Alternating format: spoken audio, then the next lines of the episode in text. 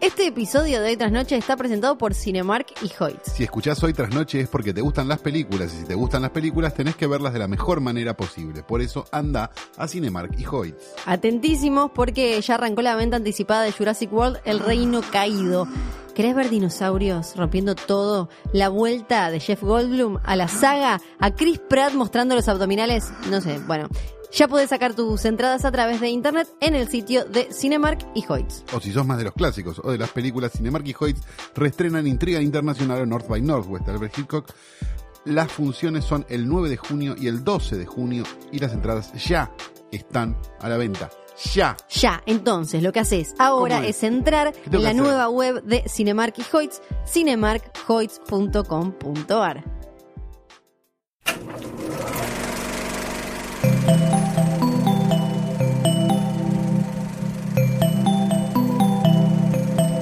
Estás escuchando Posta, Radio del Futuro.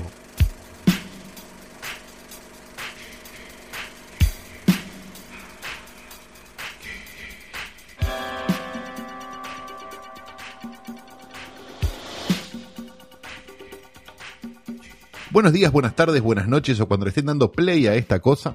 Este es el episodio número, mm, temporada número ah, de Hoy tras Noche, el único podcast de cine, el podcast más importante de la cadena posta.fm y probablemente de muchas de las cadenas de la historia de la humanidad. Mi nombre es Marta Holgado, pero en noches de fiesta me hago llamar Lucía Perón. Y yo soy Fiorella Sargenti, también conocida como Flor. Sí, Flor. eh, Y la, la vieja de los gatos. Sí, exactamente. La vieja de los gatos que ahora tiene voz de duende Sí, hoy, con Flor, hoy con Flor haciendo de duendecillo. Muy comprometida Pensamos en un momento hacer todo el capítulo con voz de enanos, Sí. Pero Flor se tentaba, entonces dijimos, bueno, no, esto va a ser imposible de grabar. Empezamos, pero no se pudo. Claro, empezamos a grabarlo todo con voz de enano, pero después dijimos, no, no se va a poder hacer con voz de enano, así que hagámoslo con voz normal. Sí, claro. Sin más, vamos a hablar de nuestros portarretratos del día. Tenemos a Danielito Tiner con la camarita de televisión y la camperita con corderito puesta en los hombros. Carpincho creo que es, ¿eh? Qué sí, linda. me parece que sí. Murieron cerca varios bichitos muertos. 400 animales para hacerle la campera Sí. a querido Daniel, pero muchos más animales murieron en la carrera de Daniel. Eh, también tenemos a Rita Hayworth sin perspectiva de género y la perspectiva de Susana, que es qué linda, mira qué linda que le quedan los vestidos. Tenemos nuestra Rita Hayworth dibujada también. Este, que es otra cosa, ¿no? Es otra vida, Sí, otra- es otra claro. onda, tiene otra perspectiva de género. Y tiene también, tenemos también nuestro logo bordado de hoy tras noche, una tarea de amor que pocas veces he visto. Junto a todos estos portarretratos tenemos el del día, que es una foto del teatro chino de Hollywood con dos rollos de media sombra apoyados en la vereda. ¿Cómo, cómo, cómo, cómo? Vamos a hablar, sin tapujos, por primera vez en un medio en español, del Censure Round. Eso, esto está chequeadísimo, ¿no? Sí, correcto. Cuando se estrenó Earthquake o Terremoto, una película de catástrofes de los años 50, 60, por ahí anda, ¿no? 60, ¿no? 70, no, 70. 70. Sí, claro, en las- 74, claro, sí es la época de la época, sí, el Poseidón, el infierno en la torre. La torre, Airplane. Exacto. Y Earthquake, terremoto.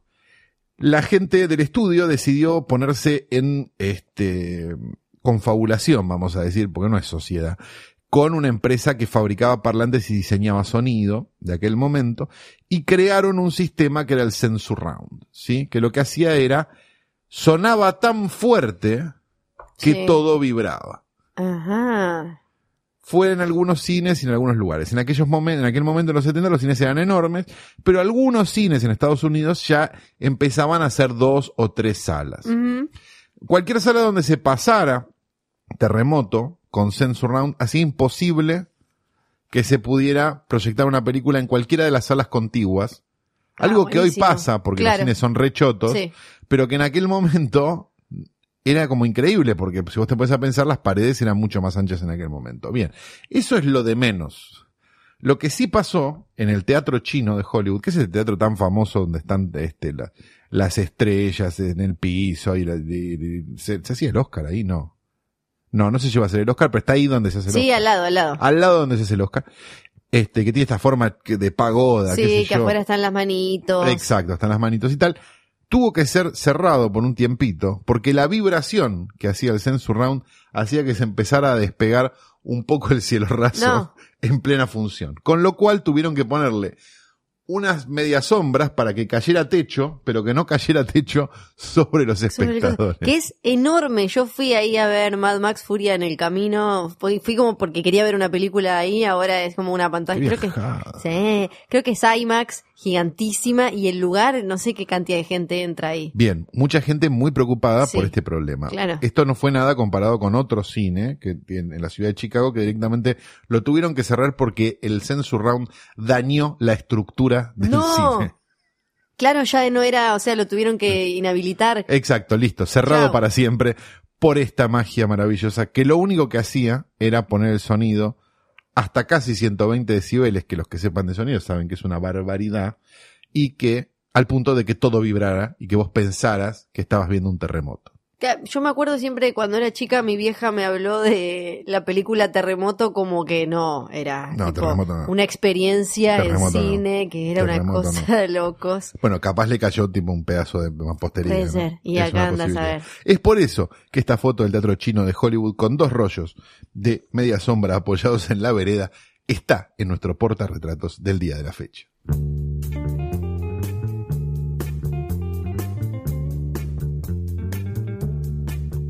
Bueno, ¿qué se estrena esta semana? Se estrenan un montón de películas, se estrenan Sí. dos, cuatro, seis, siete películas, Flor. Se estrenan siete películas. Sí, bueno, es mucho menos que... Es mucho menos que las sí, 12 o 14 de las semanas anteriores, claro. Dice, no, no llores por mí, Inglaterra. Todavía no la vi. ¿Vos la viste? No, todavía no, una película nacional. Néstor Montalbano, sí, el de. mm, ¿Cómo se llama? Pájaros Volando. Y Sí, claro. Director de Todo por Dos Pesos.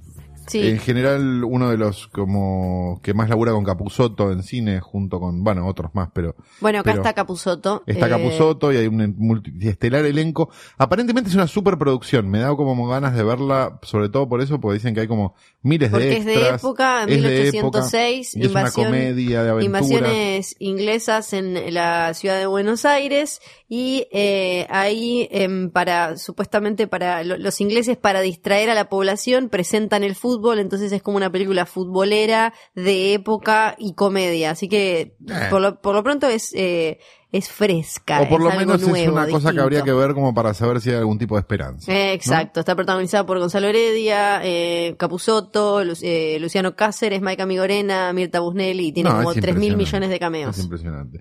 Se tiene también Pesadilla en el infierno. Porque La creo, de- creo que es francés. Es una coproducción entre Francia y Canadá. Y Ah, Canadá ¿sí? hablan francés. Eh, esta es, la comentamos creo acá una vez, eh, la de la piba, la actriz, que se abrió toda la cara y es muy irónico y tremendo porque la, la, la foto, el póster de la película es una mina con una cara como de muñeca Ah, partida. esta es. Esta es la de la Ah. chica que se abrió toda la cara. Qué hermoso. Sí, es una de terror y eh, del otro lado también tiene una historia de terror porque la chica ahora tiene una cicatriz del tamaño de mi mano y el juicio eh, que le está haciendo a la compañía es también así de grande. Bien, bueno, esperemos que le vaya bien porque por lo menos así puede co- comer algo de la taquilla argentina. Se estrenó también Amor de Medianoche, una película que tengo unas ganas de ver bárbaras, donde Katie es una chica de 17 años quien desde su infancia vive protegida dentro de una casa, ya que debido a una rara enfermedad, recibir la más mínima cantidad de luz solar podría resultar mortal para ella. Sí, es con... Sin embargo, su vida cambiará radicalmente cuando Charlie se cruce en su camino y seguramente le haga perno y buje. ¿no? Y algo Sí. de eso va a haber. Es Creo que es el hijo de Schwarzenegger con Bella Thorne, que es Ah. una...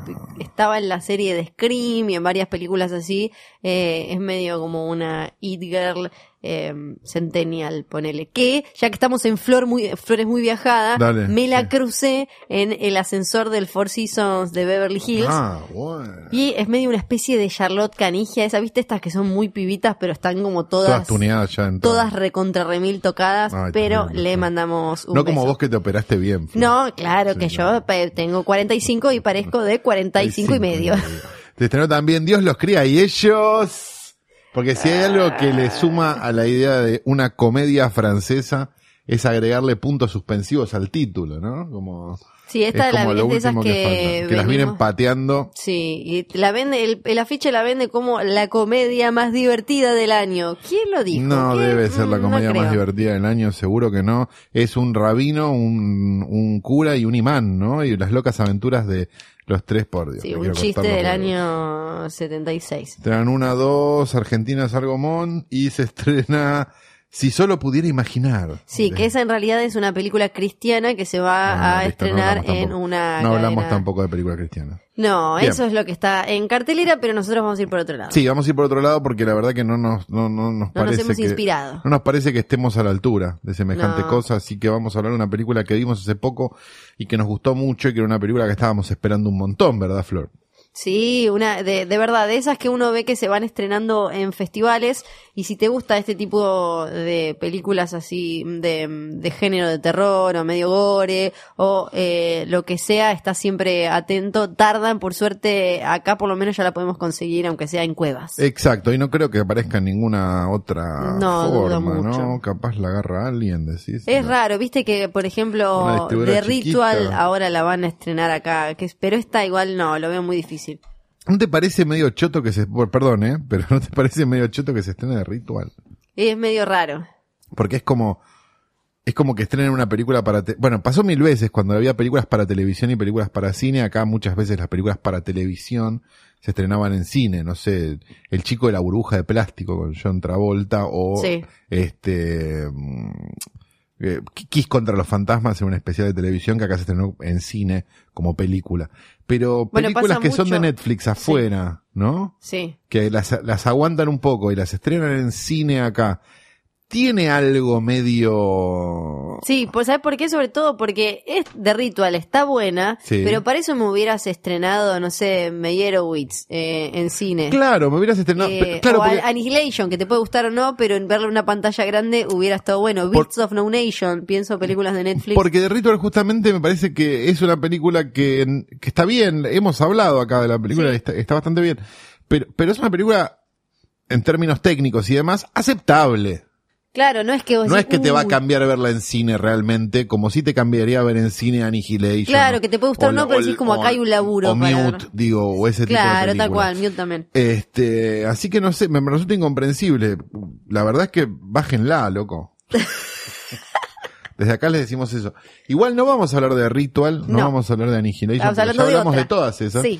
Vamos a hablar de una película francesa del año 2017, dirigida por Coralie Fargiat. Fargiat. Sí, Coralie Fargiat. se debe pronunciar. Este, con una serie de actores que no, la verdad No que importa, nunca los vimos en la puta vida, que se llama Revenge. Venganza. Revenge. O no tengo la menor idea cómo se puede decir en francés, revenge. Revenge. Revenge. Debe ser lo mismo. No, pero Revenge. parece que el título es en inglés, sí, ¿no? sí, no sé, pero estaba igual inventando, viste que O siempre... revenge se dice también revenge en francés. No tengo la menor idea, No pero sé. yo voy a, para mí se va a decir como si fuera revenge en inglés, pero ¿Cómo como si va? tuvieras como algo ator- atoradito en la garganta. Exacto. Revenge. El punto es el siguiente. eh, es una película de, de, mm, ¿cómo se llama? De violación y venganza. Un género. Súper literal. súper literal en este caso, es una película de violación y venganza, que dio muchas vueltas por muchos festivales especializados. Estuvo prácticamente en cualquier festival especializado que se digne de serlo, este, estuvo, o en las secciones especializadas de determinados festivales, tipo Toronto, ese tipo de cosas que tienen. Como en Midnight Madness de Toronto. Exacto, tienen su propia sección como más de terror o de género, de lo que sea, estaba. Y había un run run enorme sobre la película y habiéndola visto, sinceramente, ese run run está perfectamente confirmado, Sí. la película es solidísima. Sí, además ya se ya era es de esas que desde el marketing eh, como desde el marketing indie, por decirlo de alguna manera, desde el marketing pequeño, modesto, ya era muy atractiva porque no tiene la estética tradicional de una Rape and Revenge que en general es medio como un bosque, una chica llena de Sí. barro y cuatro rednecks. No, acá había colores, es acá había una Spring cosa Breakers. estéticamente, claro, había como una cosa estética de, como de videoclip de Justice, Eh, si querés, sí, el, el, el pero en si una ves. película de cosas. ¿Por qué?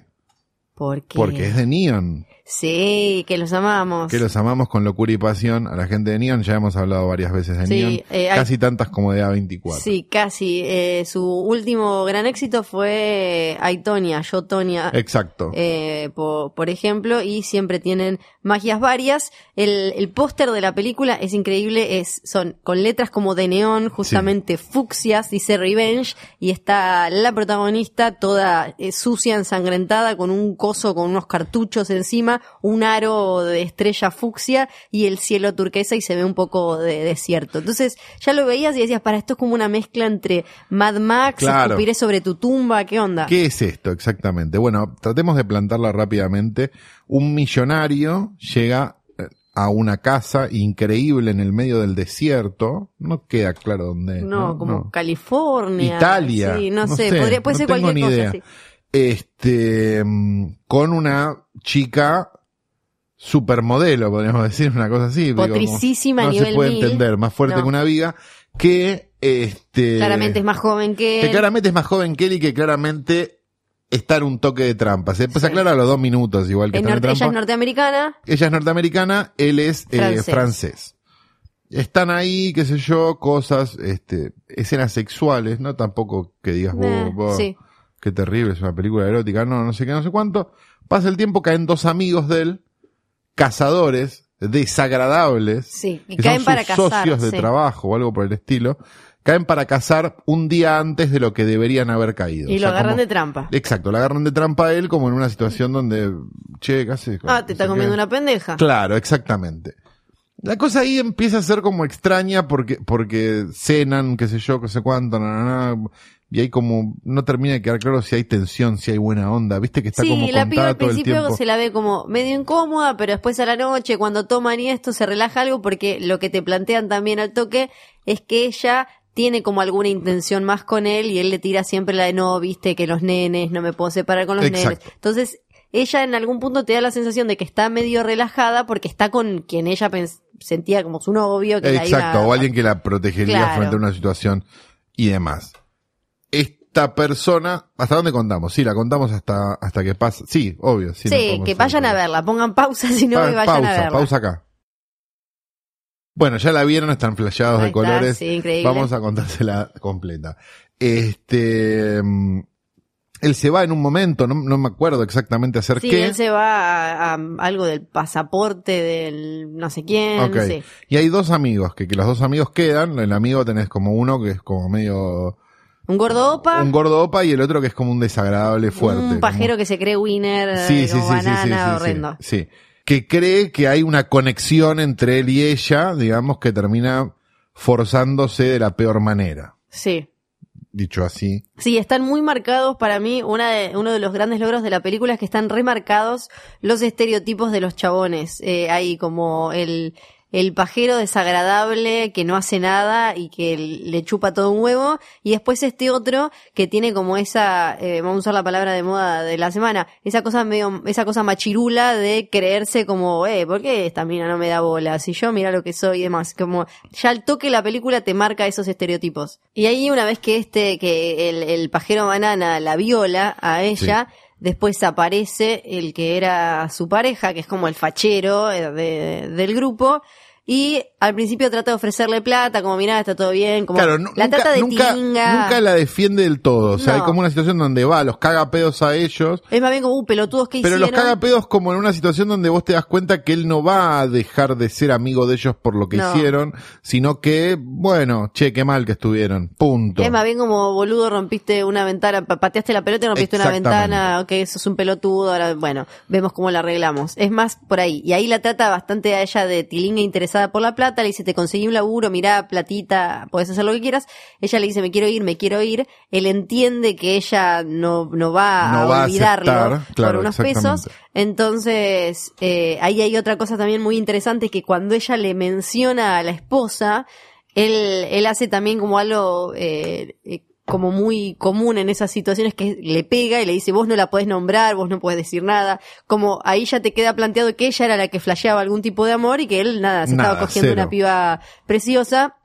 Y eh, que tenía como esta cosa del año del pedo de eh, me cojo a la pibita linda que él la trata medio como puta y en la casa tiene a la mujer con los hijos y está como todo ahí inmaculado con esto de vos no podés nombrar a, a mi mujer. Ella sale corriendo, él la, la corren ellos tres queda como en un acantilado y él la termina tirando. Ella eh, zafa, queda enganchada, que ahí empieza la parte gore que es hermosa de la película. Hermosa sangre, tiene una sangre que no te podés ni entender. Ya es súper original el, eh, la, lo que le, o sea, la lastimadura de ella, la herida de que queda colgando panza para arriba, enganchada en el árbol con las hormigas. Para mí hay algo muy interesante en, e- en esa, en esa secuencia específicamente, que es que si bien uno sabe que esta es una película de Rape and Revenge, digamos, si lo supones de entrada, y que para una película de Rape and Revenge, para que suceda una película de Rape and Revenge, a la protagonista o a la víctima, bueno, que es para el caso es lo Sí. mismo,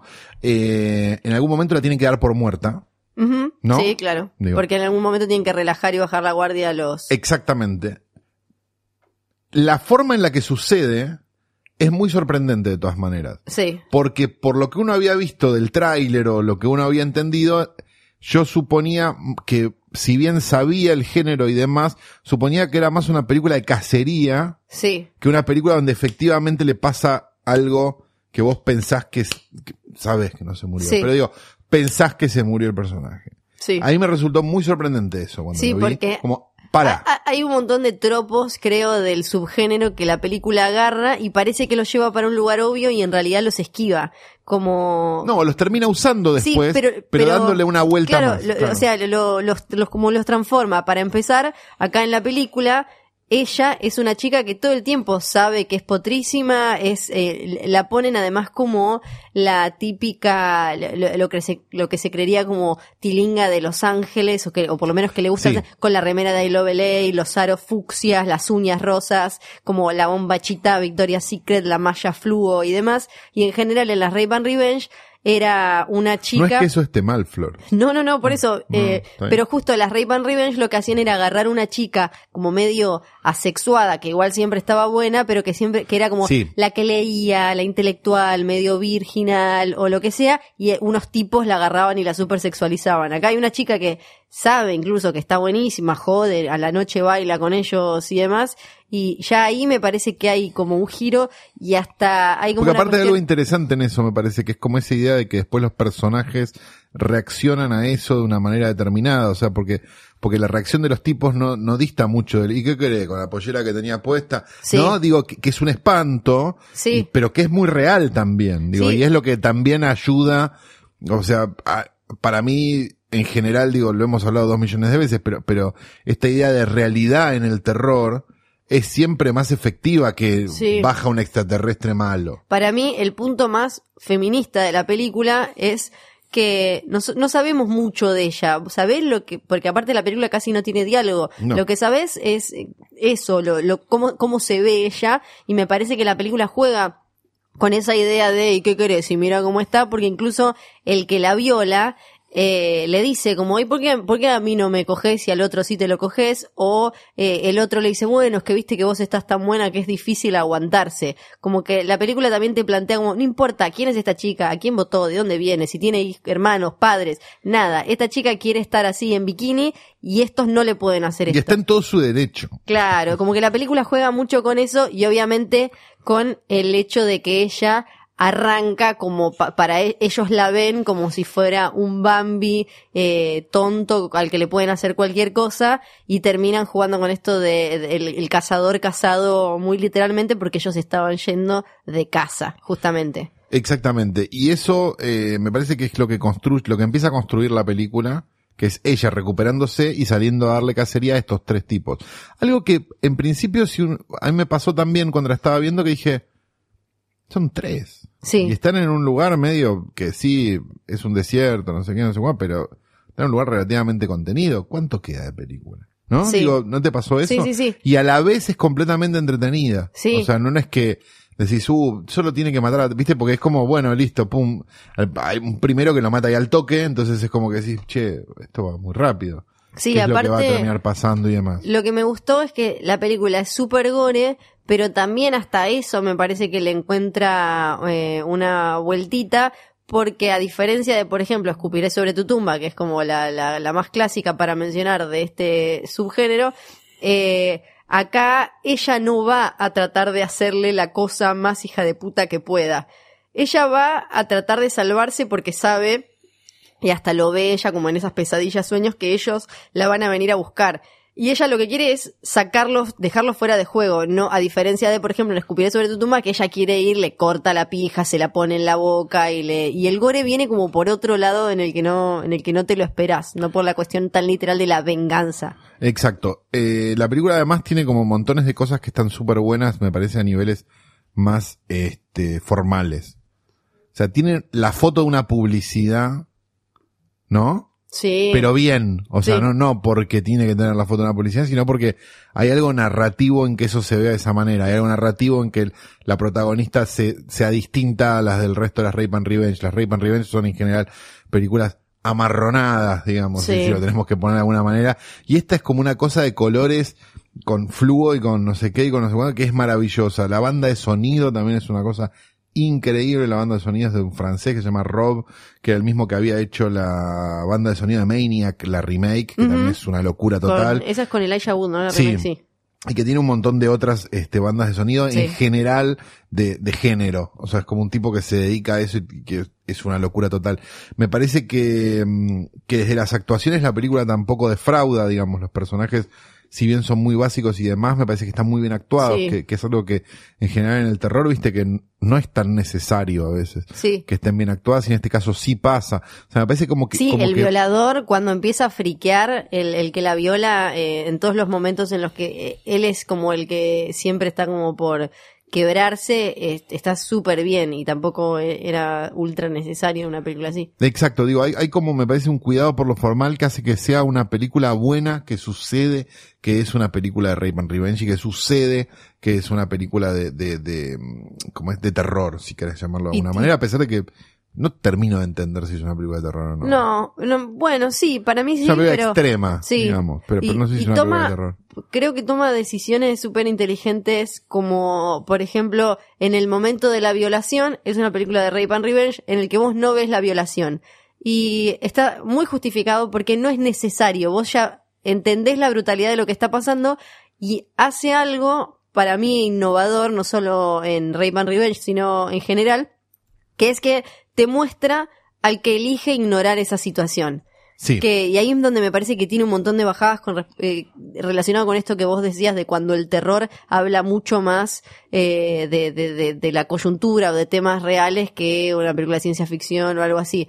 Que al, al nosotros experimentar la violación eh, por el chabón que elige cerrar la puerta, irse e ignorar, me parece que es mucho más choqueante y hasta pone al espectador en un lugar súper incómodo de, eh, de, de ser el que, el que elige dejar que eso pase por comodidad. Y cuando, y también esas decisiones estilísticas de ponerlo al chabón comiendo esos chocolatitos súper desagradable, también hay como... Eh, qué rico eso. Sí, me dio un poco de ganas comer, Sí, pero, eh, pero me parece que también es, eh, logra algo muy impactante sin caer en el, en el, en la brutalidad obvia y la, el desprecio que te genera el chabón comiéndose los chocolatitos así y el asco. Es incluso peor que, que, que mostraran lo que, lo que estaba pasando, me parece. O sea, hay, Sí. hay algo de, de, mm, de, de que esté dirigida por una mujer también, que me parece que le suma muchísimo, porque, porque tiene como una noción donde, si vos ves el resto de este tipo de películas, en general están dirigidas por hombres. sí. Y en general, eh, digamos, la parte, digamos, de- de- del, del, del crimen, digamos, está sí, presente y está muy presente. Y está muy presente, me parece también, sobre todo en las de los 70, por una cuestión netamente de exploitation, digamos, no porque, porque mira qué horror lo que le hicieron, entonces por eso ella. sí. Sino, porque había un, morbo, una explotar inter- el- claro, sí. exacto, había una, un interés real del espectador, y lo digo en, en- en masculino porque Sí. era un espectador masculino, en ver eso. Sí, Entonces digo, y justificaban, me parece, todo lo otro con eso. Digamos, o sea, como, como que lo otro estaba justificado. Sea, estaba justificado mostrar eso porque Sí. después hacían lo otro. Eso es lo que quiero decir. Ay. Me parece que acá, en eso, también está bueno. Porque, Sí. eh, de vuelta, me parece que es lo que la- las pequeñas, estas pequeñas diferencias de las que estábamos hablando, que esté bien actuada, que tenga, que tenga una fotografía no sé qué, que la banda de sonido, que esté cuidada, que los planos estén buenos, que esto no se muestre y que se muestre de otra forma y no sé qué, es lo que la diferencia la pone, la, la hace distinta al resto. Sí, y hay dos, eh, dos cosas para mí en las que se nota la mirada no masculina.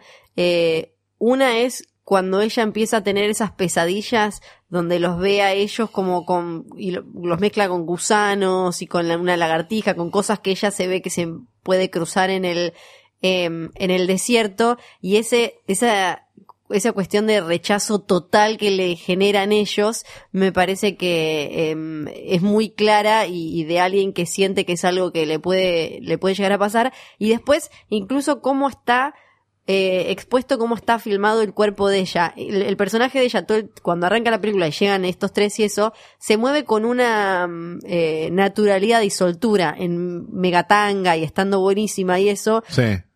que se nota que hasta por marcaciones como que no, la idea no era vos salí a provocar, sino es solo una mina que está buenísima Exacto. caminando en bombacha y remera yendo a buscar algo a la heladera. De hecho, y está película- mo- mostrado el cuerpo de ella, eh, me parece que ahí se nota. De hecho, me parece que hasta te diría que la película tiene más desnudez masculina que femenina. Sí, que ¿no? también. que, eso también, es interesante, sí, porque decís, sí. en general uno está acostumbrado a lo contrario. Sí, ¿no? porque aparte en la película, eh, si no me acuerdo mal, hasta vos te das cuenta cuando eh, ella aparece en, en bolas, porque por ejemplo después ya cuando sale medio eh, Rambo a matarlos a todos, y cuando la película la quiere mostrar como observada por ellos, que ahí es cuando aparece medio Baywatch, en como casi en cámara lenta, y después como que la directora te quiere decir, así la ven estos tipos. Exacto.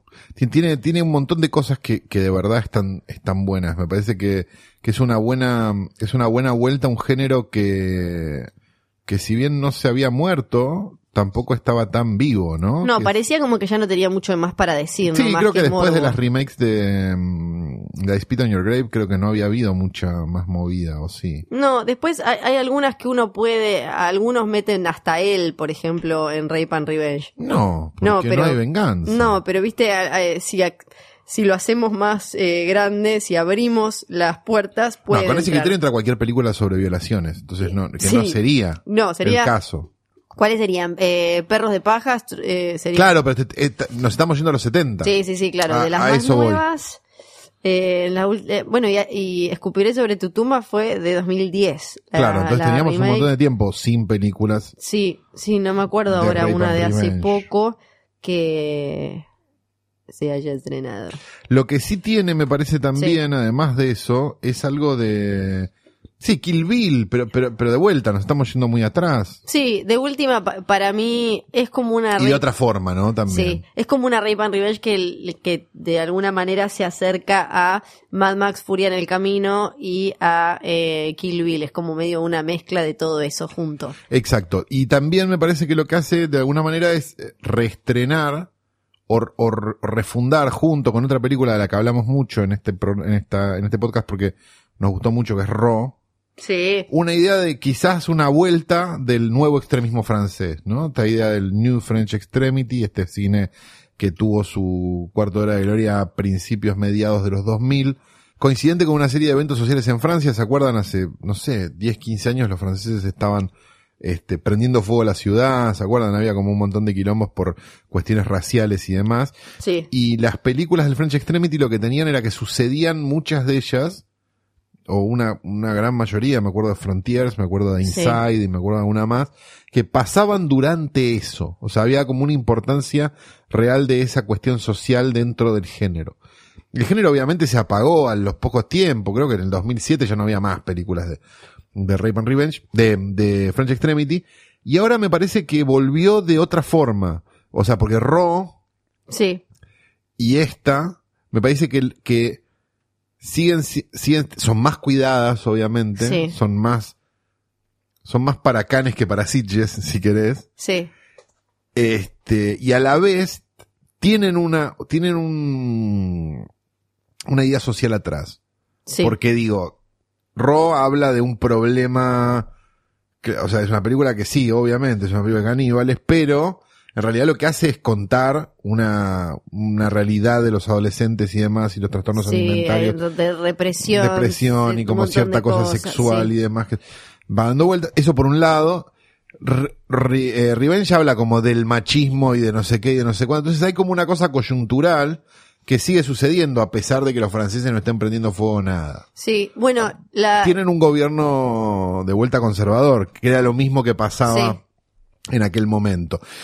Me parece que las, digamos, los, los, grandes movimientos de las películas de terror, pensando incluso en Estados Unidos, tienen que ver siempre con coyunturas chotas. O sea, la masacre Sí. de Texas no hubiera existido si no hubiera existido Vietnam, las House on the Left lo mismo. Digo, hay como montones de Sí. cosas que tienen que ver con eso. Entonces, hay algo ahí, digo, bueno, lo mismo Get Out, digo, las Sí. películas de terror yankees hoy por hoy con Trump gobernando son, son mucho más Sí, hasta- poderosas que lo que hubieran sido en otra época. Sí, hasta la última de la purga, que va bastante por ahí, la nueva también va a ir recontra por ahí, Sí. la que se estrena dentro de poco. afiche, del- el mejor teaser póster de la Impresionante. historia de la humanidad. Leí eh, una entrevista de la directora de Revenge donde habla un poco de esto y de eh, la tradición francesa que me- en general le escapa al género. Ella mencionaba a Darío Argento como uno de sus favoritos por Se le nota, sí. Sí, por esta cosa como Sabe contar mejor que Darío Argento, ella, ¿eh? Sí, como una sí, sola sí. película, vamos a decir. Sí. Eh, como esta cosa de ser como súper pesadillesco y a la vez filosófico y jugar con las pesadillas y los sueños y bla, bla, bla. Y lo Los que decía, franceses porque igual- ella contó, perdón, que era al principio era el guion era, era más limado y la, la mina flasheaba que lo perseguían unos bichos y qué sé yo y después lo fue acomodando. Pero lo que habla, lo que decía también era la, la dificultad que tienen guiones de género en Francia porque no es como lo que más se acostumbra o lo que más se respeta. Entonces que decía que a ella le costó, por un lado por ser mina, que al principio era como, uy, qué raro, una mina va a hacer una película de género, pero después cuando había que poner la plata se le escapaban. Y por otro lado que era una película de género y que en Francia no son las más respetadas. Aclaremos igual que los franceses no es que tipo se la pasan viendo Godard y Truffaut, los franceses ven esas porongas producidas por Luc Besson donde chocan un montón de autos y lo que Tienen más esas se comedias ve, de mierda que después esas nos comedias traen de acá. mierda que nos traen acá, pero lo que más se ve en realidad en Francia son los policiales y los thrillers, hay montones de policiales y thrillers Que no nos dando llegan vueltas, todos. que no nos llegan muchas veces. Sí tiene una tradición de cine de terror de todas maneras, este, un poco más atravesado quizás en los 50, en los 60 y en los 70 Francia, digamos. Francia tuvo, tuvo un montón de películas, este, de, digamos, de, de Euroslis, digamos, y de Eurotrash. Un montón. Este, quizás por influencia de, de países cercanos, digo, quizás por que vivían este, a pocos kilómetros del, del país donde vivía Jesús Franco, Paul Nachi, Sí. digamos, a la larga Francia terminó jugando ahí también. Pero, pero sí, puede ser que, que, que, que en, la, en la estructura cinematográfica francesa Eso, el género no no esté tan qué- respetado. Fue a no sé qué escuela de cine o algo, dijo que parece que es medio como, hola, no sé qué, no sé cuánto, y que ahí no está tan bien visto, hola, traje una de Rayman Revenge para Claro. hacer. Me, me parece que se, se refería a eso, como a, desde como cierta eh, eh, cuestión académica, medio snob. Pero el francés cuando quiere es áspero como pocos, ¿no? Sí. También, digámoslo, nos ha dado cosas preciosas el cine francés, este, a ese nivel, así que para mí es como de las buenas del año, yo la pondría ya en un top 10 Sí, ot- sin mucho sí. problema, ¿eh? sin mucho trauma a esta altura de mi vida. Sí, una última cosa que me olvidé decir que me gusta mucho de, de, de también un sentido en el que em, le, le encuentra otra cara a algo súper trillado es que los chabones no son unos brutos hillbillies, rednecks ni nada, no sé No. qué, son padres de familia, platudos eh, y, y todo. Eso ya es bastante original porque en general son como, ah, no, bueno, esos loquitos de la montaña. Pero ahora no. Exacto. Y quisiera hacer una, una postdata a esto con algo que Por favor, a ver. tiene que ver un poco por, por el, por, que tiene que ver, ¿sí? Vamos, lo vamos a explicar rápidamente. Este, el género de Rape and Revenge es primo de otro género, que es el género de películas de vigilantes. Digamos, la idea de alguien que busca venganza, un hombre que busca venganza por algo que sucedió. Por cuestiones de tiempo y demás, y no sé qué, no había visto la remake del Vengador Anónimo, que acá le pusieron Deseo de Matar, si no me sí, equivoco creo que sí. este, la película de Eli Roth, si no me equivoco. Sí, Eli Roth. Este, mm, la película tiene 17% en Rotten Tomatoes. Sí. La película está muy bien.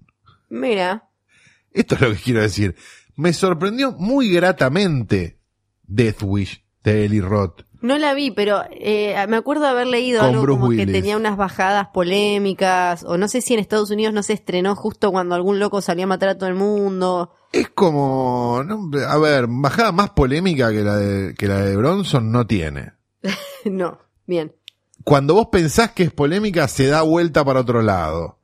No sé, no me pareció que estuviera mal. Sinceramente, me, me, me entretuve bastante. Lo tiro no es videoclub, no es nada, pero como me acordé que no estábamos haciendo este tipo de cosas, me pareció que no estaba tan mal decirlo. Este, así que si tienen ahí a mano el torrent, porque Sí. es la única forma en la que la van a poder ver, de Death Wish, véanla porque, porque, mm, A ver qué tal. porque no es tan terrible.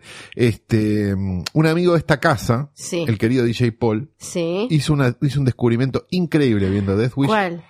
Cuando van, hay un momento de la película donde van a un bar medio, medio, va, Sí. va a un bar medio sordio a buscar a uno, hay un viejo mirando una tele de tubo. Sí.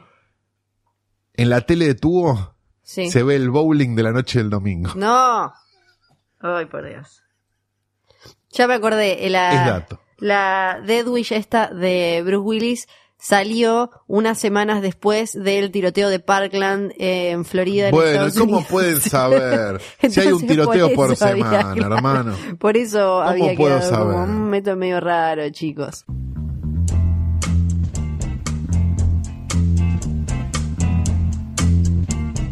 Habiendo recomendado dos espectáculos absolutamente edificantes, pasemos a lo que sigue, Flor. Ay, sí, ¿qué es lo que sigue? ¿Lo que sigue, lo que sigue? Lo que sigue es eh, vos. Así que vamos a decir que la primera, segunda, tercera, quinta, se- No. sexta o séptima ¿Pero por qué Fueguina más famosa de todos los tiempos no pudo venir y nos mandaron a Fiore la Sargento. Hola. Sí, bueno, la semana, en el episodio pasado... Muchas gracias, chicos. Ay, qué emoción, ¿eh? Qué emoción. En el episodio pasado habíamos hablado de eh, un pequeño mito Star Warsiano. Sí. Ahora volvemos, volvemos hacia. ¿Ya el- se puede decir que es una poronga Han Solo? Ya lo, eh, hay todo un episodio de Es una trampa en la que hablamos de eso. Ah, perfecto, bien. Sí, en la que hablamos de, de como, ay, no nos gustó, ¿por qué no nos gustó el chinche? Y todas esas cosas. Claro. ¿Tiraron ya los muñecos, todos, no? No, no. Eh, Yo tengo una remera, no la voy a tirar. Me la voy a quedar para siempre. La vas a guardar irónicamente. Como recuerdo. No es- bueno, no voy a hablar de, de mi No, corazón no, no, roto no, no, porque después no te pagan más. Aparte ahora hay que abrir la cajita del feminacismo nuevamente Ah, porque cierto. hoy toca feministas eran las de antes. Al fin, Flor. Y como venimos con el Rape and Revenge, este no es Rape and Revenge, pero le pega en el palo porque hoy la mujer a destacar, a aplaudir, a ensalzar es Tippi Hedren. Tippi Hedren, protagonista de Los pájaros y de Marnie, dos películas de Alfred Hitchcock, muchas veces consideradas entre las, en realidad están consideradas como las dos últimas eh, grandes clásicos de Hitchcock, ¿no? A Sí. partir de ahí empezó un poco a, Sí, trama a macabra no es tan buena. No, empezó a, a caerse un, un poquito.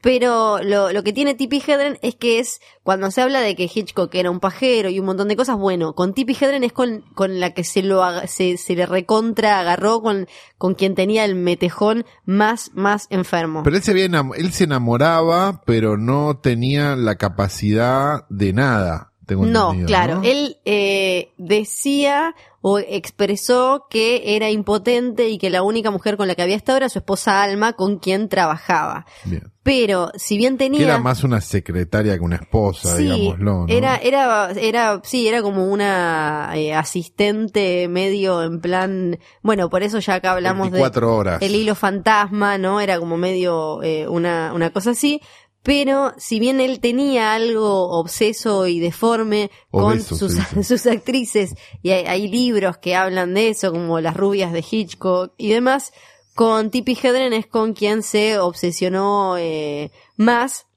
Y además creo que tenía que ver con que ellos un poco la hicieron a Tippi Hedren, ella era modelo y de golpe su eh, Alma la vio y le dijo vamos con esa mina y a partir de ahí, bueno, la, la pusieron a protagonizar Los pájaros, donde eh, en un momento él directamente se le tira encima a ella, ella le dice que no, lo rechaza a Hitchcock y ahí él empieza a tratar de hacer que ella lo pase lo peor posible. Entonces terminó, por Buena ejemplo, onda. sí, terminó con una, creo que era una córnea perforada o una cosa así como resarpada Sí. en, en un hospital porque todos los cuidados que tienen que tener un director para que no se lastime la estrella, él digamos que no los tenía y no se gastaba en que protegerla. Pero ella tenía un contrato con él para hacer varias películas. Entonces, después del éxito de los pájaros, que la puso a ella eh, eh, allá arriba, la, mm, eh, la hizo en cuanto a figura en Hollywood, después vino Marnie, que ella no la quería hacer, pero Y creo que tenía fue... razón. Sí, creo que fue Catherine Deneuve eh, la que dijo que no, o no me acuerdo ahora qué otra actriz le había dicho que no, no, era, bueno, no me acuerdo cuál. Una de las otras, Grace Kelly le dijo que no. Ok. Cuando Grace Kelly le dijo que no, eh, él volvió con ella y ella como tenía contrato dijo, bueno, él la hizo oscurecerse el pelo y ahí sí que la trató eh, de una manera tremenda. Además, Marnie, una película que uno puede ver como un reflejo de la relación que tenían, esta relación medio como entre objeto que quiero coger y no puedo, eh, y porque Marnie es una película de una mina, una ladrona, que eh, ella es frígida, no tiene deseo sexual y termina casada con John Connery, que es un tipo que está obsesionado con ella, incluso hay una escena de violación marital porque terminan casándose, o sea que era como, che, eh, es bastante literal lo que te está pasando con esta mujer Claro. esta historia. Ella, después de eso, como todavía tenía contrato con Hitchcock, no quiso volver a trabajar y él le dijo yo te voy a arruinar la carrera Buena onda. y no trabajó nunca más, eh, no, no volvió a pegarla después de eso. Pero nos mandó a Melanie Griffith para Exactamente. este, vengarse de todo esto, ¿no? Creo que es en Marnie donde eh, ella tiene una línea que dice algo como eh, hay eh, hombres, le decís no gracias a uno de ellos y, y bingo, sos candidata a que te manden al loquero. Como esta idea de que si vos no, si ella no se quería acostar con un tipo era porque algo estaba mal. Algo medio parecido a lo que pasa en Revenge cuando el otro le dice como, eh, ¿por qué ah, conmigo no? Si mira, ¿qué tengo yo? Pero en la vida real, ¿no? Y con un tipo al que todos consideramos como que genio y no sé qué, digamos, vamos a decirlo. No, no es que dejemos de considerar un genio a Hitchcock por esto, pero tiene sus cosas complicadas. Bueno, eso, eso me parece interesante. Tippi Hedren eh, habló hace unos años, desde hace unos años ya lo está diciendo en todos lados. Básicamente no hay, para los que se ahora se, se recontra eh, rasgan las vestiduras con Weinstein, tampoco es que lo que hacía Hitchcock, no digo, no, no hay ninguna, no hay No, no acusación de mismo, violación claro, no, no, claro. pero claramente ejercía un poder y un poder además de índole sexual, porque Tippi Hedren dice se me tiró encima, me dijo ahora sí que me vas a tener que coger, si no no trabajas nunca más. Y lo que ella dice y la frase por la que para mí se merece hoy pasar a este panteón del feminismo del Hollywood clásico fue yo preferí dejar que arruinara mi carrera, pero no mi vida. Porque ella dijo como, bueno, está bien, yo no trabajo, no trabajo más para no tra porque tengo contacto con vos y no quiero trabajar más con vos, pero aunque sea, me queda mi vida y ahí se fue con los leones, esto, Sí, Melanie claro. Griffith y demás. Exacto, hay un montón de fotos maravillosas de la niñez de Melanie Griffith viviendo en una casa en Beverly Hills o no sé Esa dónde. es otra historia que Con podemos leones. contar. Podemos contar otro, otro día. Deberíamos. La de Tippi Hedren, eh, Melanie y los leones. Pero bueno, por eso es que aparece Tippi Hedren acá. Y también me parece, como decías vos, no es que dejemos, quememos todas las películas de Hitchcock, pero no, sí. pero empecemos a verlo como ver que lo que realmente era, que era un ser humano con un montón de fallas. Tal cual. Y además, Algunas muy chotas. Y, a- y además es algo que se le escapaba en algunas películas eh, y, y como en Marnie digo, uno hace otra lectura una vez que entiende de qué lugar salían y cómo esa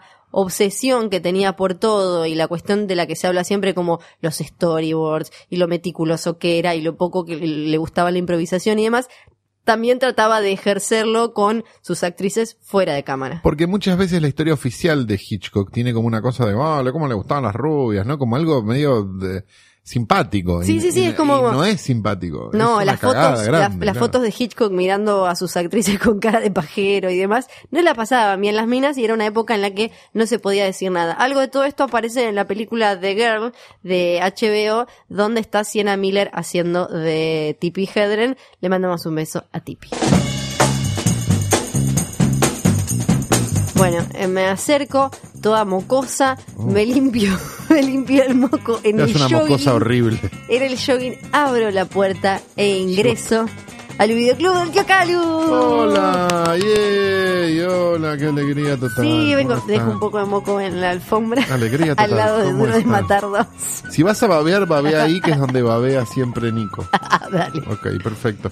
Vamos a hacer una recomendación de una película de 2016 que la verdad que te había pasado por debajo de todos los radares del mundo, si no tengo, si- porque la verdad no la había oído, no. No la había sentido nombrar Sí. hasta que la vi ahí eh, sola, pobre. Oh. Y dije, bueno, ven, ven, ven a mi disco rígido. Bien. Sí. Eh, es una película de Thomas Decker, que es un actor, aparentemente. Yo, viste que yo actores no hablo mucho. Para, me suena Tomás Decker. Mientras vos hablas lo voy a googlear. que estuvo en un montón de cosas dando vueltas. Por lo que veo, tiene una super filmografía este, de, de va, televisión, sobre todo, y demás. Y es, creo, su segunda película. La primera no la sentí nombrar. Sí. La película se llama Jack Goes Home. Y actúan, este, básicamente, Rory Culkin como protagonista casi absoluto Sí. de la película. Rory Culkin, el segundo mejor Culkin, después de Kieran Culkin. Sí, claro. Y después viene Maculay, pero tercero Sí. lejos. Sí, sí, sí. Este, mm, cuenta la historia de un muchacho que trabaja de periodista y demás, este, raro, raro pero funcional, Ah, así, ok. que eh, al enterarse de la muerte de su padre en un accidente decide volver al, al pueblo, ciudad, en Colorado, donde este, donde pasaron las cosas y trata como de ayudar a su madre, que está, este, que fue, tuvo también el accidente, pero que está, digamos, convaleciente, no, no, no, no, no muerta, este, y quedarse en esa casa, la casa que había sido su casa de, de chico y demás, durante un tiempo hasta que ella se ponga bien y demás. Dejando en la ciudad una novia que está embarazada y esperando, este, no, su- no súper embarazada, pero embarazada, Sí. este, con la cual se comunica por Skype. A medida que empieza a pasar el tiempo, empezamos a descubrir que él empieza a descubrir también un montón de secretos familiares que lo involucran y que hacen que él empiece a entender un poco por qué es como es. Ajá. Es una película, me animaría a decir que es un thriller, no me animaría a decir que es una película de terror, sí me animaría a decir que es una película muy misteriosa, En IMDb, IMDb le, cal- le calzan todos. Le Ah. ponen horror, Sí. misterio, drama. Ah, perfecto. Bueno, para mí es más misterio que otra cosa. Este, si bien tiene elementos de horror y si bien tiene elementos de drama, me parece que es como un gran, una gran película tensa, chiquita, dentro de una casa, donde una persona de alguna manera también está con sus facultades mentales algo alteradas, o por lo menos es lo que tratamos de entender. Un poco como la película de, mm, que de, de Joaquín Phoenix de la que hablamos la otra vez, un poco como otras cosas y demás, no es para un domingo definitivamente, No Pero- para domingo. pero sí es una película bastante interesante a la cual hay que prestarle mucha atención. Estuve leyendo muchas críticas por ahí que dicen, es una poronga, no sé qué. Sí, es una poronga si no le prestas atención. Si prestas atención vas a encontrar que tiene pequeñas cosas que hacen que entiendas todo perfectamente y que digas, ah, para un poco, esto está buenísimo. Estoy muy sorpresa porque el pibe, el director, es el que hacía a John Connor en la serie de Terminator que duró lo que un pedo en una jaula y también estaba en Héroes. Por eso cuando ves, le Ah, ves la no cara, si ves algún un poco, un poco de serie falopa y demás, decís como, ah, es este. Y actúa Lin Shay, que es la, la medium de la saga Insidious. Ah, está buenísimo todo lo que me Sí, estás contando. Sí, claro, Lynch, exactamente. Este, que es de la madre de él. Ah, claro. La película se llama Jack Goes Home. Creo que nunca lo dije en todo, el- en toda la Lo dijiste, lo recomendación. dijiste. Lo dije, ah, sí, sí, sí, perfecto. yo ya había anotado. Es de 2016, la dirigió Thomas Decker y la recomiendo muchísimo en este videoclub, sobre todo porque nadie la alquiló ¿eh? y todos se llevaron Y si no viejas te la tenés trolas, que meter en el un culo. infierno anal.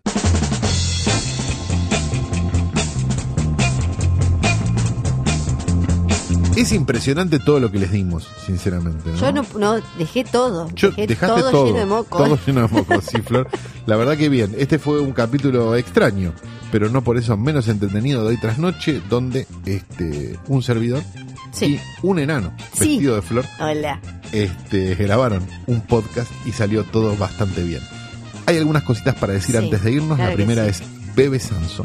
Bebe Sanso, por favor. Por Sí, favor, sí, Bebe sí, Sanso. Bebe Sanso. La segunda cosa que tenemos para decir es que este podcast Sí. fue grabado Podcast. en este Radio en Casa, Radio en radioencasa.com, Johnny, Nico, Nico y John, dos personas a las que amamos con locura y pasión y que abrazaríamos si no fuera prácticamente imposible, porque Nico se pasa el día untado en loción para broncearse y la verdad es que lo, cada vez que lo queremos No se agarrar puede, se nos resbala.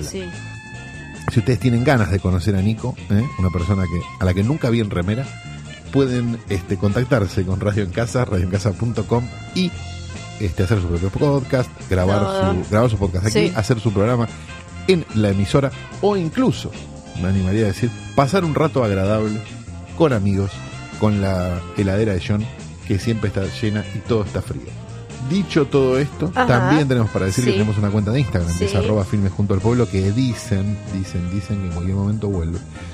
Y también tenemos para decir que en un esfuerzo increíble de producción entre el Jardín Botánico y Posta ya están agotadas las entradas para el POTUS Offline, así que les decimos ni lo intenten, Sí, no, no, chicos. ni no. lo intenten No porque ya no hay a- más entradas. No, arroba Luciano Banchero. ni para porque- Topas Online, ni para POTUS Offline, no hay más entradas, así que no le escriban a Luciano Banchero pidiéndole entradas de favor, por más que sean estén acreditados en un medio, por Sí, más que tengan No se puede. punto blogspot, por más que tengan lo que tengan, no hay más entradas para probablemente el espectáculo más importante de todos los tiempos.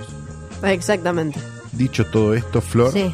y porque solo porque te queda el aire como para decir, Chau, chicos, gracias. nos despedimos hasta la semana que viene.